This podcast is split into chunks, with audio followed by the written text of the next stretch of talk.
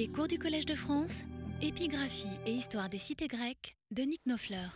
Mesdames et messieurs, cher public, l'année 2012 a été un grand millésime pour l'épigraphie attique, car c'est l'été dernier, lors du 14e congrès d'épigraphie grecque et latine tenu à Berlin, que furent présentés les deux premiers volumes d'un nouveau recueil des inscriptions grecques euh, d'Athènes, postérieur à l'Arconta d'Euclide, c'est-à-dire à 403-2 avant Jésus-Christ, année qui marque l'adoption officielle par les Athéniens, au sortir de la guerre du Péloponnèse, d'un alphabet réformé, mieux adapté à la transcription de leur langue que euh, le vieil alphabet attique.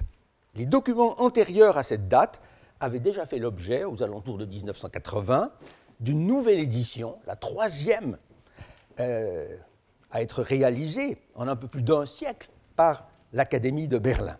Depuis une vingtaine d'années, c'est sous l'énergique direction de l'épigraphiste Klaus Alloff que se poursuit avec succès la publication des Inscriptiones Graecae et plus spécialement, en l'occurrence, des Inscriptiones Atticae. Vous avez euh, la préface dans votre euh, dossier. Il s'agit d'une entreprise immense, dont on a certes ici que l'amorce, mais euh, ce début est d'une importance considérable, à la fois comme signe de la volonté d'aboutir, et surtout en raison du nombre déjà remarquable d'inscriptions rééditées dans ces deux premiers fascicules et de la portée historique de nombre d'entre elles. L'ampleur du projet et la proportion de la tâche restante par rapport à celle qui vient d'être accomplie ressortent clairement des tableaux que le docteur Halloff a insérés dans sa Praefatio Totius Operis, l'introduction générale, pour le dire en une langue vernaculaire, infiniment moins noble que ne l'est le très beau latin euh, pratiqué par cet épigraphiste de haut vol. Les deux fascicules parus en 2012 sont en effet, sont en effet que le tiers de la première partie, laquelle n'est à son tour que le 1 septième du tout. De façon assurément très raisonnable, le recueil a été subdivisé selon deux axes, celui des catégories qui distinguent les inscriptions d'après leur contenu et leur nature.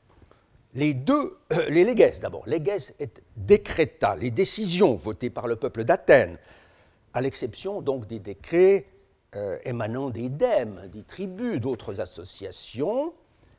Les tabulae magistratum, les comptes et inventaires, dressés par divers collèges de magistrats financiers, les catalogues, les listes officielles, sauf celles cependant qui sont directement euh, associées à un décret conservé, les dedicationes et tituli sacri, les inscriptions de caractère religieux donc, mais à l'exception notable des lois sacrées, considérées à juste titre euh, comme des décrets émanant de la cité.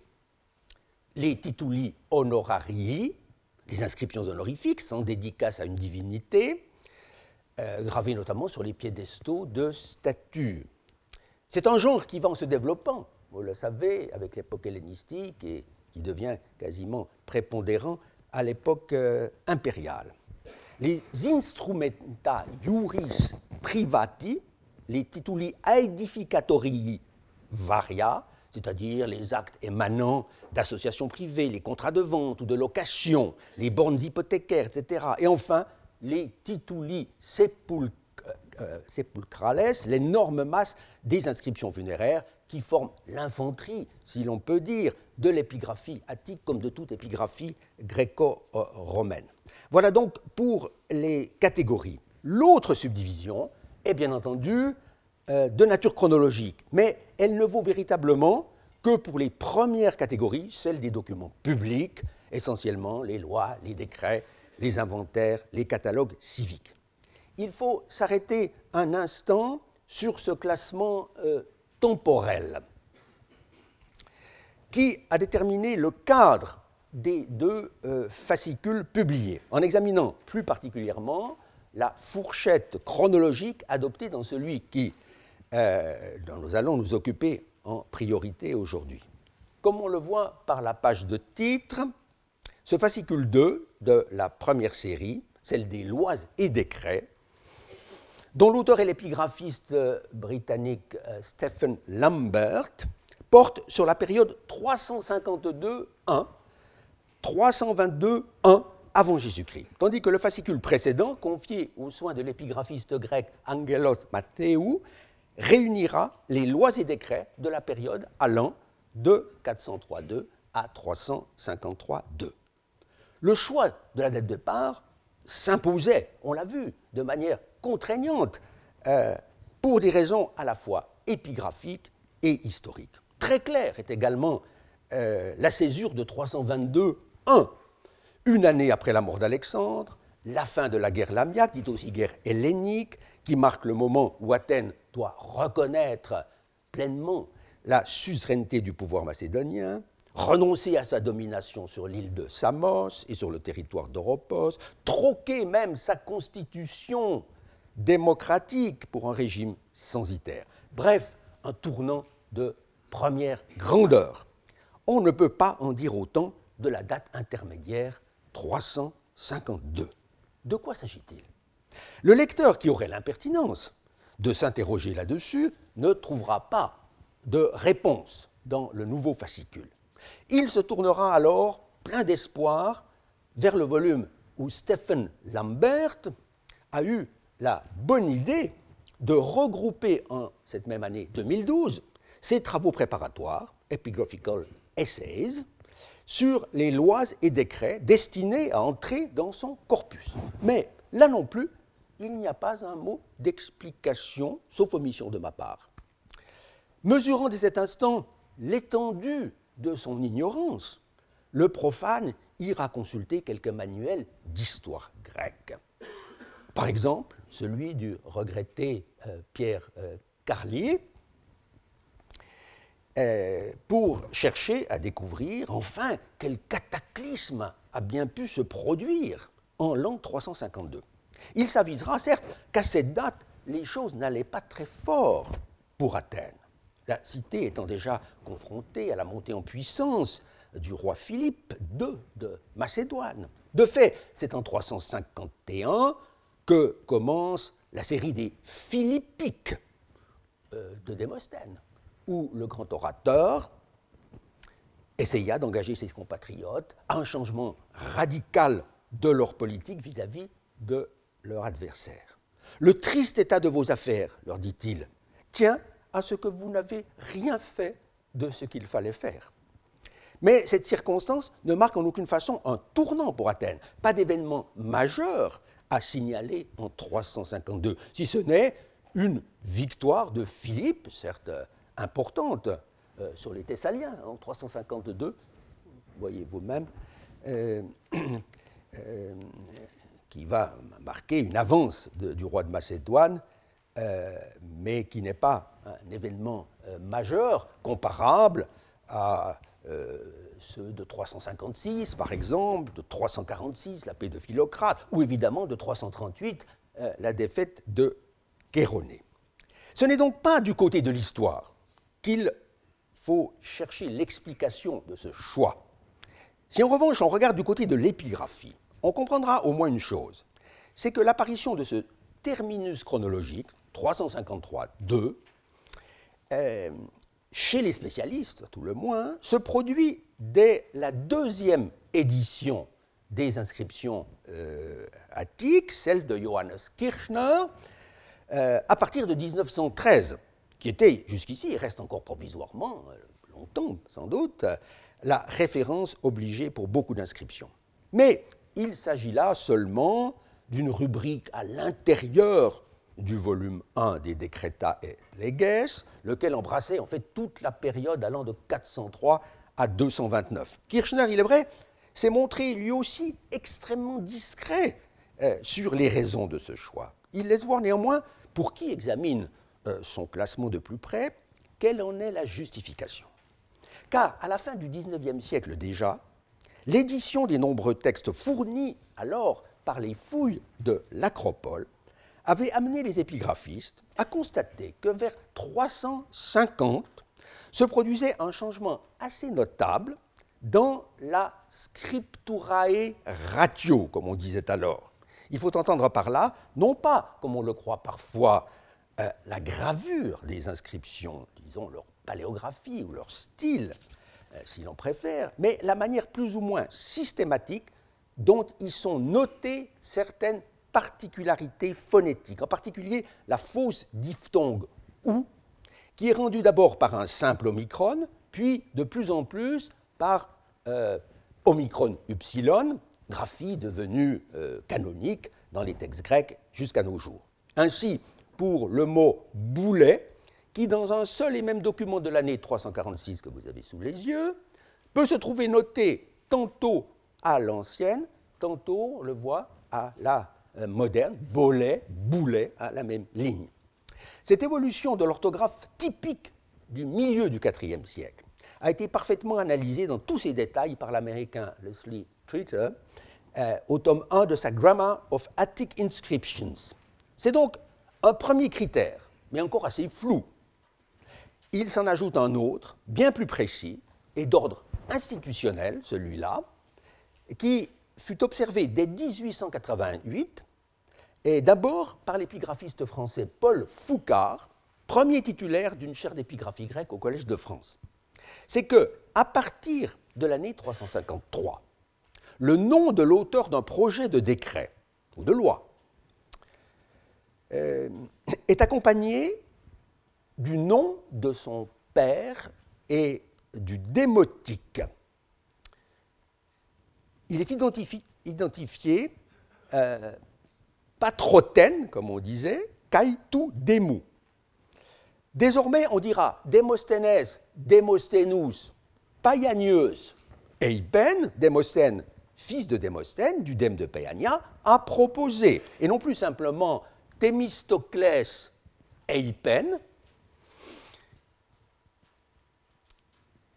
à noter que dans le fameux décret prétendument proposé par Thémistocle en 480, juste avant Salamine, le patronyme et le démotique sont inscrits dans la pierre qui nous a été conservée, ce qui a été précisément un argument décisif pour prouver l'inauthenticité de ce document. Ainsi, un décret des alentours de 350 peut, en bien des cas, se distinguer d'un décret voté, disons, vers 355, même lorsque le nom de l'archonte euh, euh, fait défaut. Il n'en reste pas moins vrai que, sur le plan de l'histoire politique, le choix de cette date paraît un peu arbitraire. Par comparaison, surtout avec les deux grands tournants de 403 et de 322. À bien des égards, il eût mieux valu opter pour l'année 356-5 qui, sans marquer une rupture de la même ampleur, correspond à un véritable changement d'orientation pour Athènes, puisque c'est le moment où la cité euh, se voit entraînée dans une guerre qu'elle n'a pas voulu contre plusieurs de ses principaux alliés. Et c'est l'époque aussi où le vieux Xénophon propose à ses compatriotes, dans un traité intitulé Poro, il est revenu, des moyens variés pour renflouer les caisses de l'État athénien, déjà. Et il se trouve que l'année 355 est aussi celle des débuts du jeune Démosthène dans la vie publique, avec son premier plaidoyer contre la loi de Leptine sur les honneurs. Bref, on n'attachera pas une importance démesurée à la césure épigraphique de 352.1.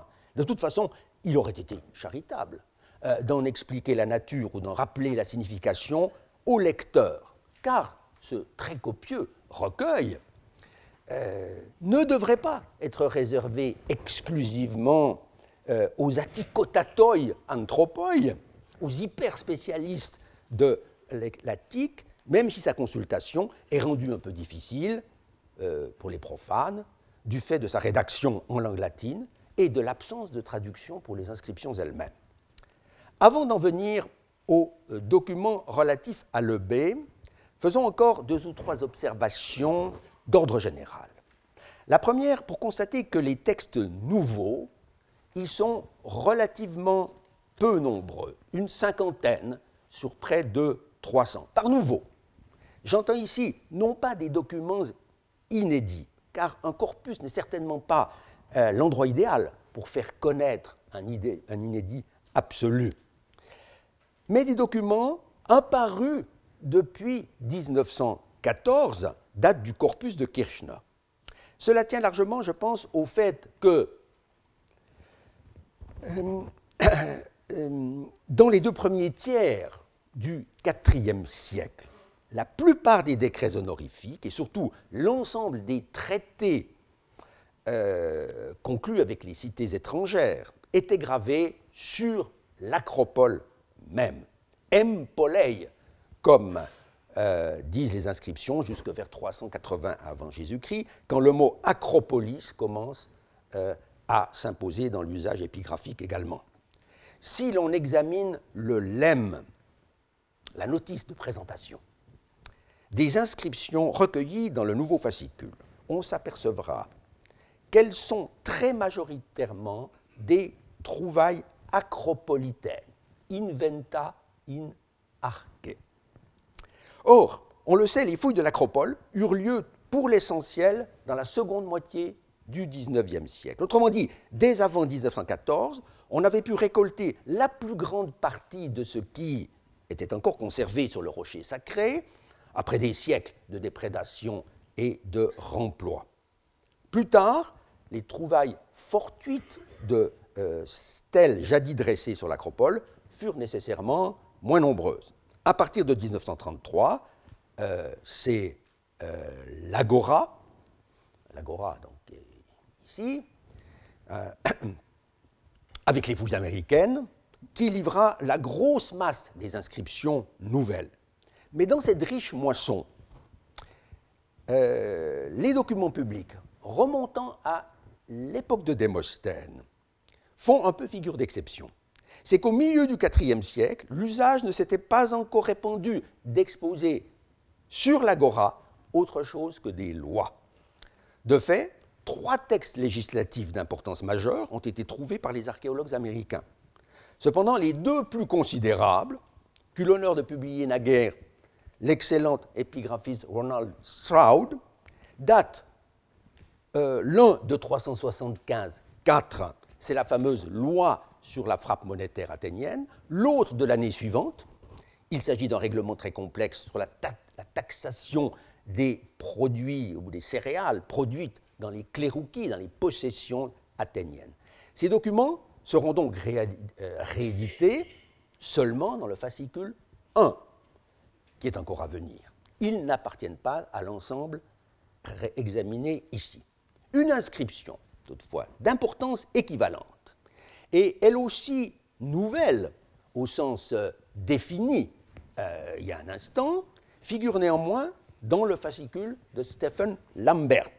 C'est la loi élaborée par les nomothètes, vous l'avez dans votre dossier, euh, pour prévenir toute tentative de renversement de la démocratie en faveur d'un régime autoritaire.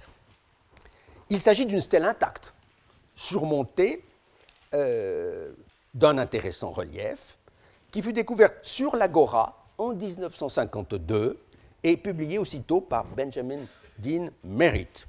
C'est une des rares inscriptions grecques à avoir eu le privilège de faire la une dans la grande presse, notamment américaine, puis d'avoir été reproduite en quantité d'ouvrages, traduite, commenté par bien des historiens en dehors du cercle étroit des spécialistes.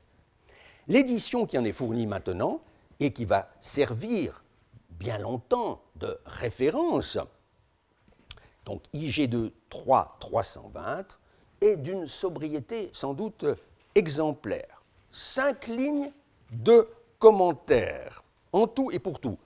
Brièveté qui paraît justifiée de prime abord par le fait que ce document euh, est complet, aisé à comprendre et daté avec précision du printemps 336, euh, quelques mois avant l'assassinat de Philippe II de Macédoine. ne dispose-t-on pas au surplus de bien des instruments de travail pour en faire l'exégèse? Sans doute. Le problème, c'est que l'interprétation historique n'en est pas univoque et que l'on aurait pu attendre quelques pistes de la part du nouvel éditeur. Certes, on lui est reconnaissant de signaler, entre autres petites difficultés, dans son apparat critique, que les proédroïs du préambule sont ceux du collège des nomothètes, des législateurs, non pas, comme le plus souvent, ceux de l'Assemblée du peuple, qui n'intervient pas à ce stade. On lui sait gré aussi d'avoir mis le lecteur en garde contre une confusion effectivement commise euh, quelquefois concernant le bouleterion qui vient à la fin, qui est un des lieux d'exposition pour l'une des deux stèles. Car ce bouleterion, il faut prendre garde, euh, c'est la salle du conseil de l'aréopage et tout aéropagou boulet, non pas du conseil des 500, dont le lieu de réunion était déjà assez éloigné de, la colline de l'aréopage. La, colline est ici, et le lieu de réunion du conseil euh, était sur l'agora, à quand même euh, un demi-kilomètre euh, de distance. Mais sur la signification et la portée historique de la loi, Lambert se garde de prendre parti. Il se borne, pour ainsi dire, à rappeler que le promoteur de la loi, Eucratès du Pirée, il porte démotique, donc à cette date, c'est normal, fut, d'après quelques auteurs tardifs, condamné par les Macédoniens après la capitulation d'Athènes en 322, manifestement en même temps que la loi qu'il avait fait promulguer, nous dit le commentaire, manifesto una cum lege asse rogata. Cela implique cependant que cette loi ait eu, au printemps 336, un caractère nettement anti-macédonien. Or, comme nous l'avions vu ici même à deux reprises, je crois, autrefois, euh, cette interprétation n'est pas partagée par tout le monde, ce qui aurait dû être signalé d'un mot. De même, sur la compétence de l'aréopage et le rôle joué par les aréopagites en cette circonstance, suffisait-il de renvoyer à l'analyse intéressante de Wallace, de Areopagus Council, publié en 1989 Car la question se pose de savoir pourquoi les membres de ce conseil, formés des anciens archontes, se voient intimer l'ordre de ne pas se réunir en cas de renversement de la démocratie, sous peine de condamnation. Est-ce en raison d'une certaine méfiance des démocrates, après la défaite de Chéronée à 338, à l'égard d'un conseil restreint qui serait nécessairement de tendance oligarchique, donc potentiellement favorable à la mise à l'écart du régime démocratique, tandis que les promoteurs de la loi seraient, eux, d'ardents démocrates et donc des anti-macédoniens notoires. Telle est, en gros, l'opinion communiste? Mais il est permis de douter du bien fondé de cette interprétation, car l'aréopage n'était en aucune façon euh, euh, suspecté, ni par Démosthène, ni par Lycurgue, par exemple, d'être favorable à la Macédoine. En réalité, si les aréopagites sont visés par la loi, c'est parce qu'ils siègent de droit, sans élection, sans tirage au sort, à la différence des autres magistrats.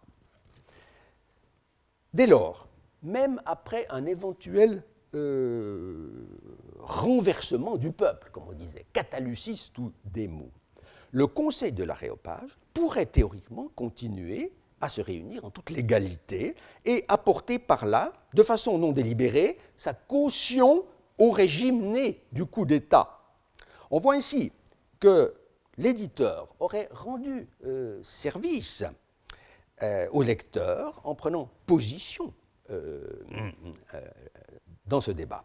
Il n'aurait pas été inutile non plus de rappeler d'un mot que cette loi athénienne de 336, loin d'être totalement isolée dans le monde grec, a des parallèles hors de l'Attique, a commencé par une loi pratiquement contemporaine, promulguée dans la toute proche cité euh, en 341 ou 340.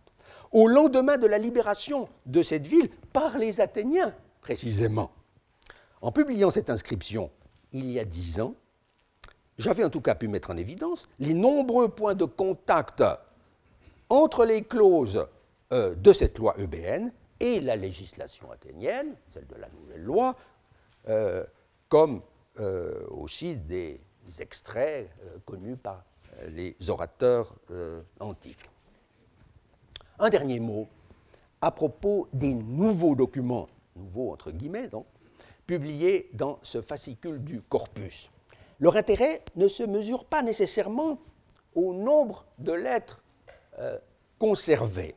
J'aimerais attirer votre attention sur une stèle mutilée qui ne comporte plus qu'un seul mot, mais qui est intéressante parce qu'en lien avec une représentation figurée.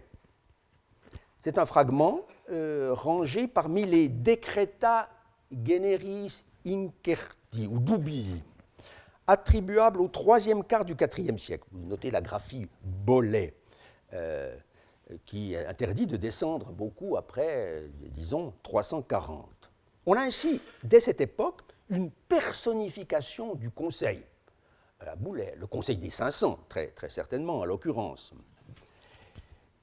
Cette figure féminine n'est certainement pas à mettre sur le même plan euh, que la déesse Athéna, qui est à côté, et elle doit être vue comme euh, en quelque sorte une émanation de cette divinité, qui est souvent caractérisée d'ailleurs par l'épiclèse Boulaya, de la même façon que Nike, déesse de la victoire, est une émanation, en tout cas une déesse extrêmement euh, proche d'Athéna.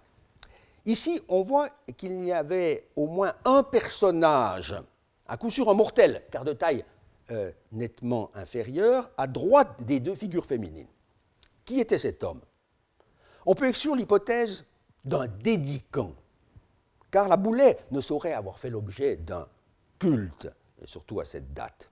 Il ne peut pas s'agir non plus d'un bienfaiteur euh, étranger euh, qui aurait été couronné par la déesse l'attitude serait, euh, les gestes seraient certainement différents.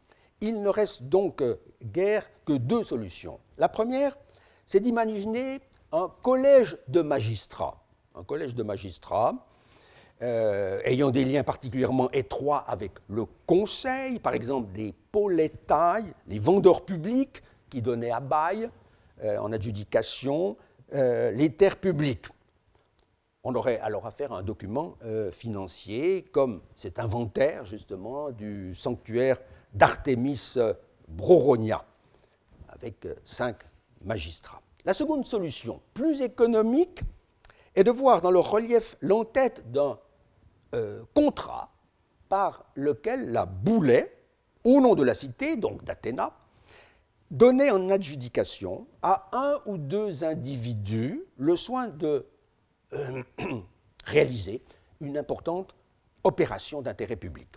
Or, il se trouve parmi les inscriptions de l'époque de Lycurgue un document qui ressortit précisément à cette catégorie.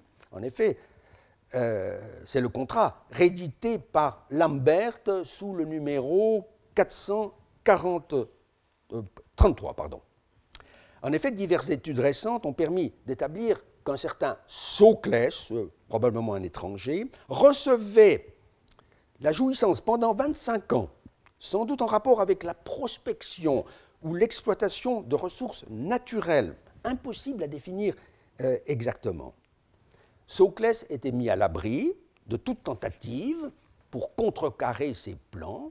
Les contrevenants devaient payer une amende au trésor d'Athéna, justement. Dès lors, il se pourrait que le morceau sculpté et le morceau gravé euh, doivent être rapprochés. Cela ne paraît pas exclu sur le plan matériel. Ce qui est sûr, c'est que le document trouvé euh, trouve un parallèle, comme cela a été noté par tous les commentateurs, dans une célèbre convention entre la cité d'Érythrée, encore elle, et un particulier, un étranger, du nom de euh, en vue de l'assèchement d'un lac marécageux situé à Ptekai, dans le territoire de cette cité, avec un bail là de 10 ans.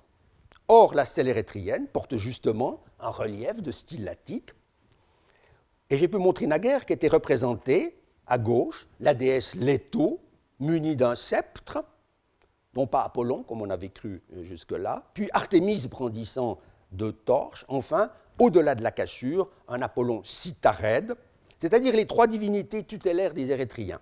En face d'elle, il y avait juste la place, comme l'illustre maladroitement ce croquis, pour un personnage de taille plus petite, sans doute, qui n'était autre que l'entrepreneur chargé d'assécher le marais.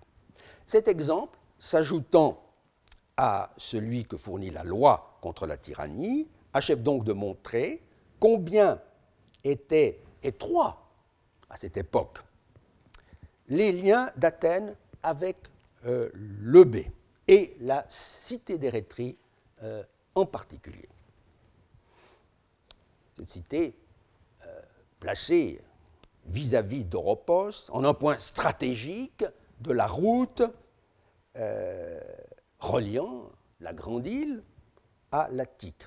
Alors que le passage par le pont de l'Euripe, à l'endroit le plus étroit, n'est aisé qu'en apparence pour un Athénien, puisqu'il lui faut traverser d'abord une région euh, appartenant à ce pays béotien, souvent hostile.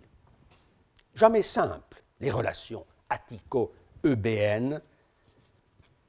Elles furent assez chaotiques même, on peut dire, au IVe siècle avant Jésus-Christ. Dans un mémoire de 1995, j'ai essayé de caractériser la situation comme étant celle d'une paix de 100 ans et d'un conflit en permanence. Paix de 100 ans, qu'est-ce à dire? L'expression ne se trouve certes chez aucun auteur ancien, mais j'ai pensé pouvoir restituer une telle clause dans un traité daté traditionnellement, et avec euh, raison, je pense, de 394. C'est le décret IG22 16. Il est vrai qu'un chercheur américain, Peter Krantz, a cru pouvoir établir, il y a une trentaine d'années, que cette alliance avec les Érythréens, Athènes l'aurait conclue dès les lendemains de sa capitulation sous le régime oligarchique des Trente, en 403 déjà. Mais cette tentative malheureuse totalement invraisemblable, puisque la cité d'Érythrée fut non seulement le fer de lance du soulèvement de l'Eubée contre Athènes en 411, mais qu'elle appuya les forces navales lacédémoniennes dans leur victoire sur la flotte d'Athènes Aigos Potamos en 404, n'a eu pour effet que de semer la confusion chez les plus récents historiens. Espérons que l'éditeur du fascicule 1 du nouveau corpus saura démontrer définitivement, comme je me suis appliqué à le faire dès 1980, que les deux fragments non jointifs de ce traité euh, appartiennent bien à l'Arconta de Boulides, 394-3, quand se noua une vaste coalition contre l'hégémonie de Sparte, guerre dite de Corinthe. Plus problématique, assurément, est la clause relative à la durée de l'alliance. Summachia. Jusqu'à mon article, personne ne doutait qu'on eût affaire à un traité perpétuel. Et Peter Krantz a cru pouvoir introduire cette notion aux lignes 7-9 de l'inscription au prix euh, d'une restitution peu satisfaisante qui ne respectait pas les contraintes matérielles de la pierre. J'ai proposé pour ma part d'écrire ici Uparken detas pondas ete hécaton. Vous le voyez sur cette euh, image. Que le traité de paix dure 100 ans. Vous voyez qu'il reste le nu final. Le nu final était hécaton. Seul supplément qui, me semble-t-il, s'accorde exactement aux traces des lettres et à l'espace euh, euh, disponible qui est très stricte. Quelques exemples d'une durée fixée à 100 ans, qui est une manière archaïque d'exprimer la perpétuité était déjà connu par des traités non attiques des alentours de 500 avant Jésus-Christ. On en a encore un cas très remarquable, en 420, pour l'alliance conclue entre Athènes et plusieurs cités péloponnésiennes, dont Thucydide reproduit scrupuleusement euh, le texte en son livre 5, 47. Hécaton était, s'entend. Sans parler de celui qu'offre le traité de capitulation imposé par Rome à la cité étrusque de Caere, Cervetri, euh, selon tite livre 7, chapitre 20. Indutias que factas in centum annos. On verra donc si la nouvelle restitution, déjà bien accueillie, sinon formellement acceptée par d'autres épigraphistes, trouvera grâce euh, aux yeux du futur éditeur, ou si Angelos Matteu préférera s'en tenir au texte de ses plus lointains devanciers qui ne restituaient rien.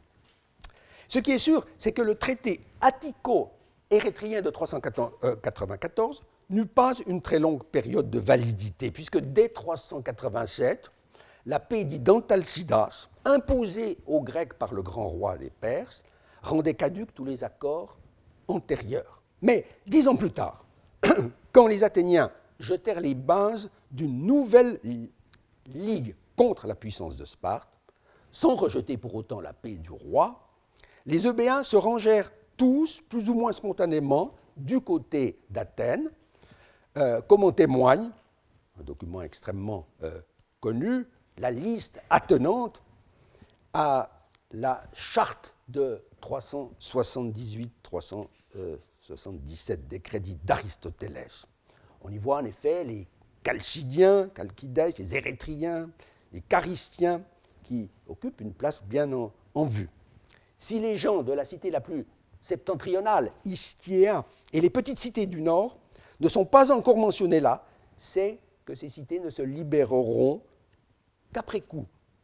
Et l'on voit euh, maintenant, grâce à un fragment de traité tout nouvellement publié par nos collègues grecs Vassili Aravantinos et Nikolaos Papadarkadas, que les Istiens, avant de passer du côté d'Athènes, conclurent d'abord une alliance avec leurs libérateurs, les Thébains, eux-mêmes fraîchement libérés de l'occupation lacédémonienne depuis 379. Donc un document tout à fait nouveau et intéressant, quoique, vous le voyez, mutilé.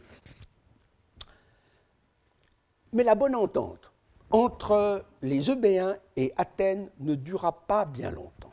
Aussitôt après la victoire des Thébains sur les Lacédémoniens à Leuctre, 371, les cités eubéennes quittèrent la Ligue maritime pour rejoindre Thèbes, précisément, qui devient la grande euh, puissance hégémonique et qui ne tarde pas à être elle-même en conflit euh, avec euh, Athènes, tout en restant formellement associés à la Ligue. Les causes de ce renversement des alliances furent sans doute multiples, mais l'une agit comme catalyseur. Pour ce qui est des Érythriens tout au moins, c'est la mainmise athénienne sur l'Europie, en face d'Érythrée, vers 372 au plus tard, chose dont témoigne une belle inscription de euh, l'Amphiaraion d'Oropos, que tout le monde datait de l'époque de Lycure, c'est-à-dire des années 330, alors qu'elle doit remonter en réalité environ à 369 environ, comme le prouve un faisceau d'indices convergents qu'il m'a été donné de mettre en évidence en 1986. Ce décret du Conseil athénien, Dédoctae te bolei, graphie ancienne, ne figure pas, et pour cause, dans le volume de Lambert. C'est que cet épigraphiste à la suite de plusieurs autres, depuis un quart de siècle, a accepté, et cela me réjouit bien évidemment, euh, la nouvelle datation.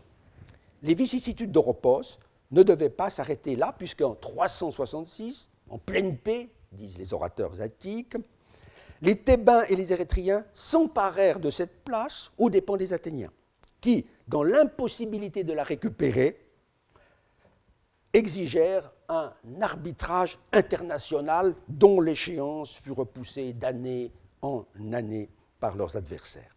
Mais la perte de l'Europie comportait à terme un avantage pour Athènes.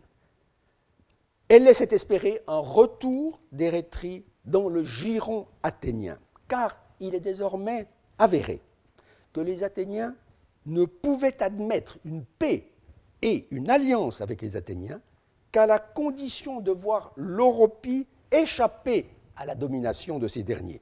Il y a là comme une loi aisément vérifiable de géopolitique régionale. De fait, après plusieurs années d'hégémonie thébaine, pendant lesquelles s'amorce en Eubée un mouvement fédéraliste connu essentiellement par une belle série euh, euh, de monnaies datables de ces années-là. Commence alors, vers 358, une période de dissension, enfin de guerre civile, dont même l'historien généraliste Diodore de Sicile se fait l'écho euh, en son livre 16 pour l'année 357. Athènes en profite pour rétablir son influence dans l'île et en interdire l'accès aux Thébains. De ce tournant historique, les années 357-356 sont très importantes pour Athènes. On fut longtemps convaincu de tenir un double témoignage épigraphique. Si l'on se reporte en effet au corpus de Kirchner en 1913, on constate en effet que deux inscriptions, les numéros 124 et 125, sont rangées côte à côte sous une seule et même rubrique, où peu s'en faut, des rebus euh. L'appartenance du premier document à l'année 356 euh, ne fait aucun doute, car on a là les restes d'un traité conclu sous l'archontat d'Agathoclès, bien daté de 357-6, avec euh, la liste nominative, tout à fait exceptionnelle, de huit des dix stratèges athéniens qui jurèrent l'alliance au nom euh, du peuple d'Athènes. On notera parmi eux les noms d'hommes politiques, euh, de capitaines connus par ailleurs, Cabrias, Carès, Iphicrate. Cette inscription ne pose donc guère de problème d'interprétation. On notera simplement trois petites choses. Un, il ne s'agit pas, euh, contrairement à ce que l'on écrit souvent, d'un traité avec les quatre cités de l'île, mais d'un traité avec l'une d'elles, Charistos, la plus méridionale, mais laquelle mentionne, euh, traité qui mentionne in fine, vous le voyez, des négociations menées par Athènes simultanément avec les trois autres, à savoir Érythrée, Chalcis et Istier. À cette date, donc, il n'y a plus de koinon eubéen, d'une fédération qui serait un État de plein droit. Il faut, deuxièmement, rectifier la restitution en quelques endroits. Ainsi, à la ligne 6, au lieu de paratone carustion, on écrira simplement paracarustion, sans article, ce qui est la manière la plus courante de s'exprimer, et qui permet d'éviter ensuite tout équivoque sur l'antécédent du pronom audatif, en écrivant homosai, des toutois, au lieu de dautois, c'est-à-dire et euh, prêter serment euh, après avoir reçu les serments de la part des charistiens, les stratèges prêteront serment à ces derniers, donc aux charistiens. On voit enfin qu'au-dessous de la liste des stratèges athéniens, il y a un blanc, un, blanc, euh, un vacat assez important, mais il n'est pas exclu que plus bas encore euh, est figurée la liste des charistiens, des autorités charistiennes qui prêtaient serment. Donc, ce document antérieure à la césure épigraphique de 353.2 n'a pas été repris dans le report, dans le corpus de Lambert. Dès à présent, en revanche, on trouve dans le fascicule 2, sous le numéro 399, vous le verrez tout à l'heure, un décret qui traditionnellement était rapporté à l'époque des négociations attico-eubéennes euh, de cette année 357-6. Même contexte, pensait-on. Mais en divers travaux, à partir de 1982, j'ai fait voir la difficulté, pour ne pas dire l'impossibilité, de cette datation trop haute. Il s'agit d'un document très original, où l'on voit un homme politique, Égésip Égésipos de Sounion, connu pour avoir été un proche de Démosthène, proposer à l'Assemblée du peuple de confier au Conseil, Conseil des 500, le soin d'intenter une action judiciaire pouvant mener jusqu'à la peine capitale à l'encontre des responsables d'une attaque armée contre le territoire d'Érythrée. Vous voyez, Perimen ton, epistratoisanton, eisten koran, ten erythrieon. Et cela, la loi, dans le but de décourager à l'avenir toute incursion militaire à partir de l'Attique contre une cité alliée, polis summaquis, quelle qu'elle soit. Donc un décret qui, euh, au-delà de, sujet euh, immédiat, euh, avait une portée générale. Comme le montre d'ailleurs assez le fait que on prescrivait de l'afficher au moins sur l'acropole, dans le port, peut-être même sur l'agora, il y a une lacune là, un kai ente agora éventuellement. La décision n'en était pas moins liée à un événement encore une fois bien précis, qui aurait été, selon l'opinion commune, la guerre de 357-6, la guerre de Diodore de Sicile, si l'on peut dire, un événement considérable au terme de laquelle furent conclus effectivement les traités examinés il y a un instant. Mais dans cette hypothèse, il n'était pas aisé du tout de comprendre pourquoi les Athéniens auraient été amenés à prendre des mesures contre les responsables d'une expédition dans le territoire d'Érythrée, puisque cette guerre, qui avait d'ailleurs été pan-eubéenne et non pas spécifiquement érythrienne, fut un incontestable succès pour Athènes. Au témoignage, pour une fois concordant, de Démosthène et de son adversaire principal, Échine. De fait, les modernes se perdaient en conjectures sur l'identité des coupables. Des citoyens athéniens, agissant à titre privé, des Thébains, des gens de Calcis, mon propos, il y a 30 ans, fut de, montrer que l'inscription devait être en réalité plus récente, ne serait-ce qu'en raison du fait qu'après le nom Égésipos, après le nom qui est tout au haut de la, stèle, on avait toute la place requise, une fois supprimée telle restitution euh, inutile, pour introduire son patronyme, et et son démotique abrégé Sounius. Abrégement d'autant plus aisé à justifier, en l'occurrence, que l'absence de tout préambule développé avant la formule dite de sanction, hein, et doxeto euh, démo, euh, s'expliquait, rendait plutôt probable qu'un autre décret en réalité avait été gravé au-dessus euh, de celui-ci, la stèle étant mutilé aussi euh, vers le haut. Or, on s'en souvient, c'est en 353-2 qu'a été introduite dans les décrets euh, la nouvelle formule onomastique complète, avec patronyme et démotique. De fait, il faut descendre jusqu'en 348 pour trouver dans l'histoire euh, des relations toujours compliquées, si je remonte le tableau de Carlier, euh, entre Athènes et les cités de l'Eubée, une conjoncture qui réponde à la teneur de cette, encore une fois, très peu banale inscription. C'est alors en effet que les Athéniens furent amenés à intervenir de nouveau en Eubée, à l'appel cette fois d'un chef autoritaire, qualifié de tyran euh, par ses ennemis, s'appelait Plutarchos, Plutarque bien sûr, euh, qui a peine installé au pouvoir, se trouva en but à la pression exercée par une faction rivale, celle de Kleitarchos, un Érythréen et futur tyran lui aussi.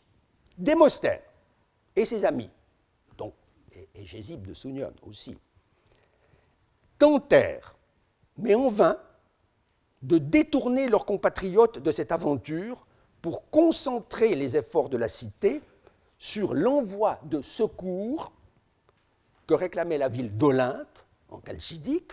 Vous voyez que, d'après le tableau de Carly, les événements sont tout à fait euh, euh, contemporains.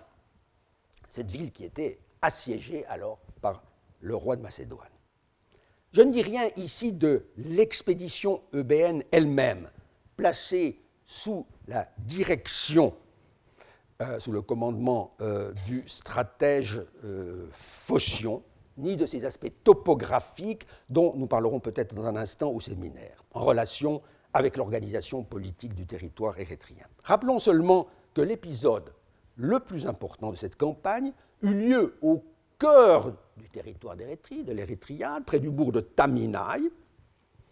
Si les Athéniens, assurément, y remportèrent de justesse une victoire sur Claytarchos et sur les troupes eubéennes venues à son secours, ce succès militaire assez relatif eut un coût politique très considérable, puisque le roi Philippe parvint à s'emparer d'Olympe, en Chalcidie, et qu'en eux même, le tyran Plutarchos euh, s'avéra euh, euh, un allié peu fiable. En fin de compte, le résultat le plus clair de la campagne fut de susciter ou de raviver l'hostilité des Eubéens en général, les Érythréens en particulier, contre Athènes.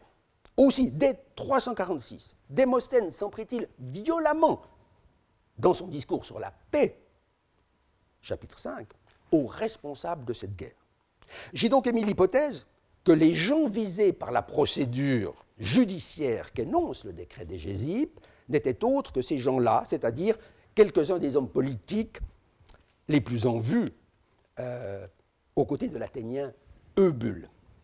De fait, l'expédition de Phocion, connue par les sources littéraires, offre un remarquable point commun avec l'attaque à main armée qu'évoque l'inscription euh, elle-même, elles sont toutes deux dirigées contre le territoire d'Érythrée, Épithène Koran, et non pas contre la ville d'Érythrée.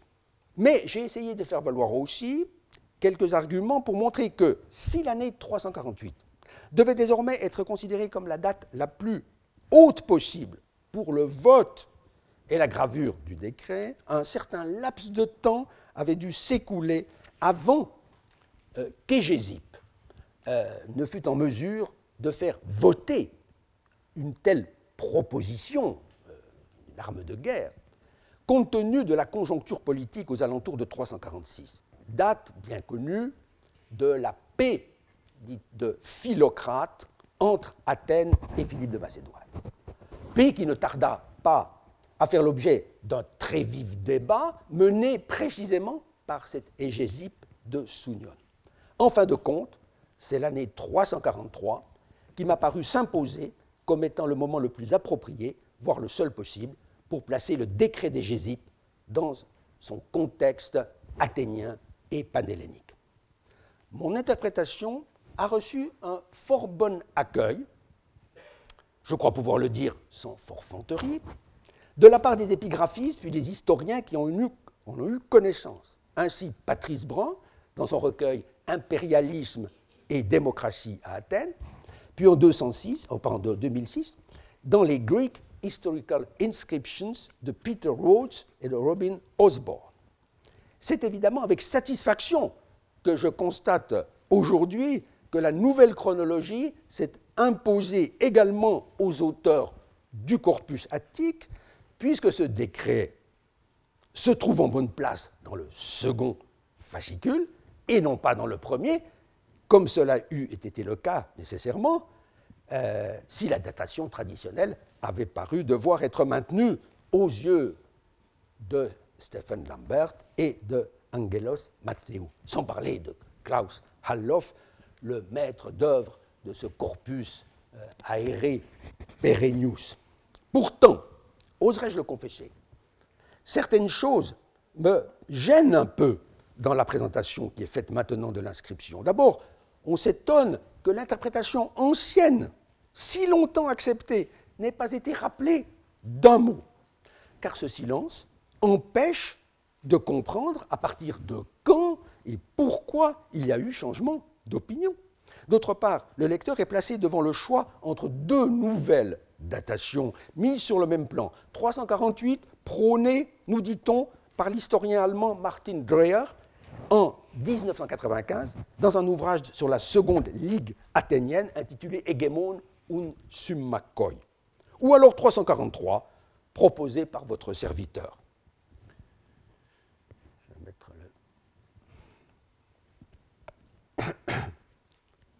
Pardon. Mais ce dilemme est largement artificiel, car Dreher dit expressément qu'il se range pour l'essentiel à mon opinion sur le contexte dans lequel doit prendre place euh, l'inscription. Il croit cependant devoir rejeter l'idée que les deux expéditions athéniennes, celle de la tradition littéraire, portée par Plutarque en particulier, et celle du décret, ne puissent faire qu'un. C'est, écrit-il, en substance, qu'il n'y a pas trace de la moindre action en justice menée contre Phocion, ce grand et irréprochable stratégos, qui, en dépit de quelques déboires lors de sa campagne eubéenne, serait rentré à Athènes la tête haute. Dès alors, c'est seulement l'un de ses collègues, Égésiléos, qui, lors d'une seconde intervention à Érétrie, la même année, aurait commis quelques irrégularités en appuyant le tyran Plutarchos au-delà du mandat qui lui avait été confié par le peuple. Dreher est ainsi amené à penser que les hommes politiques à l'œuvre derrière euh, le décret des Gésipes, c'est-à-dire Démosthène et ses amis, n'avaient aucune raison de différer leur accusation. Dès le 348, ils auraient été de taille à l'emporter sur leurs adversaires, et ce décret exprimerait la volonté du peuple athénien de tourner au plus vite la page afin que l'alliance avec les cités eubéennes euh, euh, perdurer grâce à de nouvelles garanties, malgré les incidents qui avaient émaillé la campagne de Phocion. De fait, Dreher pense pouvoir rapporter également à cette année 348 un document euh, mutilé que vous avez euh, là, déjà sous, les yeux, faisant état de violence du droit, des adikemata, alliance à préserver entre Athéniens et Eubéens. Mais là, c'est à tort que le nouvel éditeur lui a emboîté le pas, avec un signe de doute, certes, pour la datation, car sur la base de critères très objectifs relevant de l'orthographe et de du formulaire, il faut en réalité placer ce texte vers 355 au plus tard. Il n'aurait donc pas dû figurer, je pense, dans ce fascicule du nouveau corpus. Pour conclure cette leçon, qu'il me suffise de faire observer que l'éditeur aurait été bien inspiré de mettre le lecteur en garde contre l'exégèse de Martin Dreher. Au lieu de le laisser dans l'embarras d'un choix factice et chose plus gênante encore, devant un texte minimaliste qui néglige délibérément certains acquis. On constate en effet euh, que Lambert n'a pas voulu, à la ligne 22, euh, la fin, introduire dans la transcription le supplément proposé en 1982, qui fut accepté comme certain par Rhodes et Osborne, et d'abord par Dreher lui-même.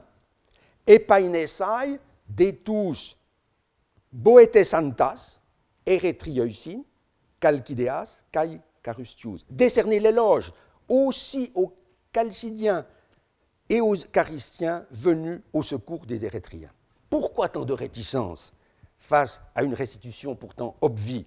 C'est qu'en l'acceptant, on réduit à néant l'interprétation par, laquelle l'historien allemand voudrait distinguer l'incursion mentionnée dans le décret de celle qui fut menée par Phocion et au cours de laquelle, précisément, l'homme politique Callias de Calcis réussit à constituer une armée venue de toute le B, donc au moins les, Chalcidiens et les gens de Charistos, pour secourir ceux des Érythréens qui étaient les victimes du tyran Plutarchos, soutenu par Athènes. De fait, il n'y a pas de sens à prétendre que cette guerre eubéenne fut dans l'ensemble un succès, puisque Démosthène la qualifiait sans embâge en 346 devant l'Assemblée athénienne comme déshonorante et ruineuse, polémos adoxos kai dapaneros. Si Phocion lui-même ne fut pas traîné en justice et qu'il n'avait fait que conduire les opérations de la guerre elle-même, euh, sans emporter la responsabilité, les vrais coupables, ce furent ceux qui trompèrent le peuple dans l'intérêt de Plutarchos, oi ex apatesantes toi Plutarchoi ton démon, pour reprendre l'accusation lancée contre Égésiléos, neveu de Bulle, le premier personnage de l'État athénien. Or, dans son réquisitoire sur l'ambassade infidèle de 343, Démosthène euh, s'en prend euh, aux partisans de Bulle, désormais déconsidérés par une série d'échecs. Et il fait allusion au procès euh, perdu naguère par cet Exileos. C'est donc un indice très sérieux en faveur d'une datation vers 343 seulement du décret d'Égésie. Un lustre après les événements de 348, quand enfin s'offrait une possibilité de l'emporter sur les anciens partisans du tyran Plutarchos, une occasion de regagner enfin la euh, confiance des Eubéens désabusés.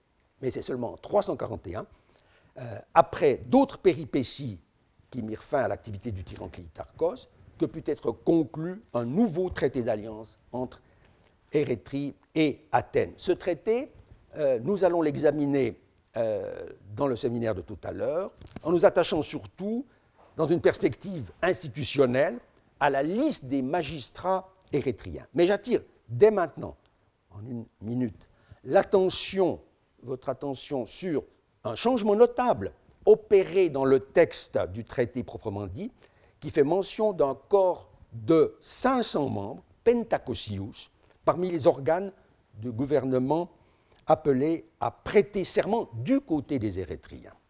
Jusqu'en 1985, sans se poser beaucoup de questions, on a admis que c'était le Conseil, la boulet d'Érythrée, euh, laquelle euh, aurait compté donc autant de membres que euh, celle d'Athènes à l'époque classique. Mais dans un article publié à cette date, j'ai pu montrer que la restitution de la ligne 3 Eretrion Tenteboulen était non seulement invraisemblable, mais matériellement impossible. En lieu et place, il a été proposé d'introduire ici une mention des cavaliers, IPAS, puisque la liste des magistrats érythréens atteste précisément que les cavaliers furent amenés à jurer le traité euh, aux côtés de leur hipparque. Or, ce supplément est expressément accepté aujourd'hui on le voit euh, euh, dans le nouveau corpus, sous le numéro 412, Kai Ipeas tous Pentacosius. Il s'agit donc d'en tirer, avec une confiance accrue, les conclusions qui s'imposent au point de vue des institutions de la cité d'Érythrée. Je vous remercie. Retrouvez tous les contenus du Collège de France sur www.colège-2-france.fr.